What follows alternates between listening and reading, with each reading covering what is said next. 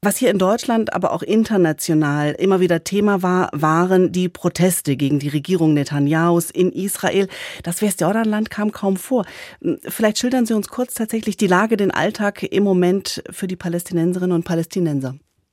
Ja, also im Grunde hängt alles natürlich zusammen, weil nämlich sowohl die Lage im Westjordanland als auch die Lage der Proteste in Israel hängen damit zusammen, dass eine neue, sehr rechte Regierung in Israel an die Macht gekommen ist, die im Grunde aus drei unterschiedlichen Teilen besteht.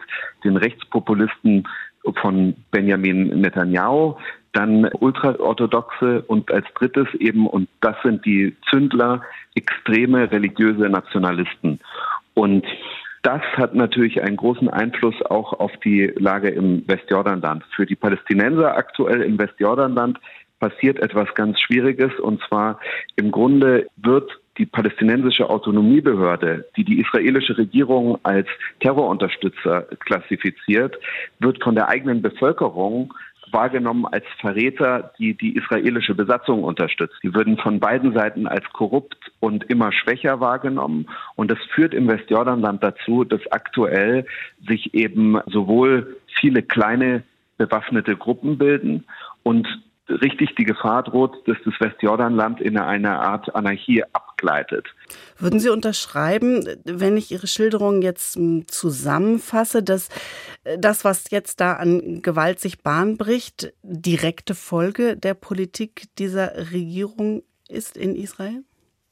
Ganz so einfach ist es natürlich nicht, weil im Grunde die Wurzeln auch wie immer hier etwas länger zurückliegen.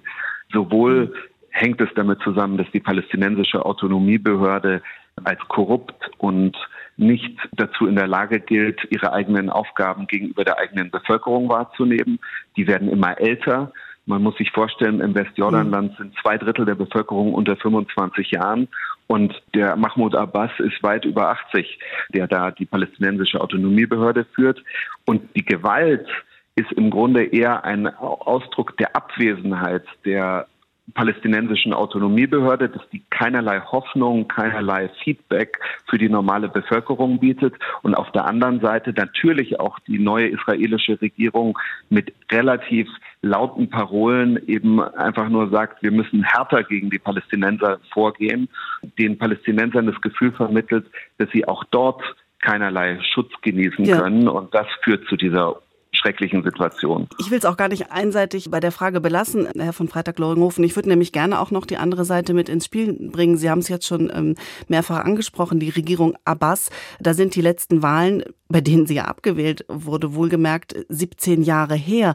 Also wenn Sie gerade diese sehr junge palästinensische Bevölkerung ansprechen, kann man gewichten, von welcher Seite die möglicherweise sogar frustrierter ist, von der eigenen oder der israelischen? Da kommt wirklich beides zusammen. Weil ich meine, deren Alltagserfahrung ist, dass sie keinerlei funktionierende Institutionen aus der palästinensischen Seite erleben. Und von der israelischen Seite bekommen sie natürlich vor allem mit, dass egal wo man sich im Westjordanland von einer Stadt zur anderen bewegt, muss man durch israelische Checkpoints. Das heißt, die, die erleben die tägliche praktisch Demütigung in Schlangen an Checkpoints zu stehen und erleben dann auch, wenn praktisch israelische Sicherheitskräfte wie jetzt auf der Jagd nach mhm. Terroristen sind, dass die eben wild ganze Städte absperren, dass die Untersuchungen beim weiten Umfeld von Verdächtigen führen und dadurch ist so eine, ein Eindruck, dass ja von beiden Seiten im Grunde nichts Gutes zu ihnen kommt. Ausweglos wäre ja noch ein Euphemismus, wenn man Ihnen jetzt zuhört. Die Frage ist natürlich, wie könnte denn ein Vermittlungsversuch aussehen? Oder vielleicht sogar noch basaler, gibt es daran ein Interesse auf palästinensischer Seite? Ja, und das ist natürlich auch das Traurige, dass die palästinensische Autonomiebehörde trotz ihrer Korruption und ihrer Ineffektivität eigentlich die letzten sind, die in den palästinensischen Gebieten davon sprechen, dass man dem Oslo-Prozess folgen soll, dass man diesen Friedensprozess weiterführen soll. Natürlich sind die da nicht besonders äh, kompromissbereit, aber das, die Zielrichtung ist die Zwei-Staaten-Lösung bei einem Großteil der Bevölkerung ist diese Hoffnung eher äh, verschwunden und da schwindet eben deswegen auch überhaupt der Wille zur Kooperation mit Israel und das hat dazu geführt, dass das, was man in Deutschland BDS nennt und in den palästinensischen Gebieten die Antinormalisierungskampagne, dass es eben ganz großen Druck auf Leute gibt, die allein mit Israelis reden. Und das bedeutet, dass die ähm, praktisch selbst die, die einen Ausgleich mit der israelischen Seite wollen, das nicht laut sagen. In Berlin redet heute die deutsche Außenministerin Annalena Baerbock ja mit ihrem neuen israelischen Amtskollegen Außenminister Eli Kohn. Welchen Sinn macht es da, die Themen anzusprechen, beziehungsweise macht es Sinn zu erwarten, dass das mehr ist als ein Ansprechen?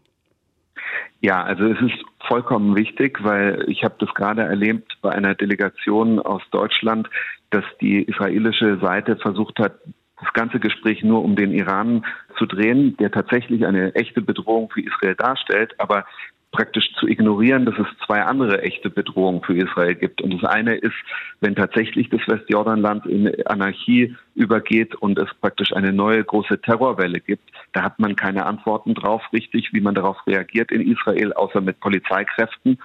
Und auf der zweiten Seite ist natürlich in Israel das Land zerrissen. Wenn 300.000 Leute jetzt an den Wochenenden demonstrieren, ist es so, wie wenn in Deutschland mit einer zehnfach größeren Bevölkerung drei Millionen demonstrieren würden.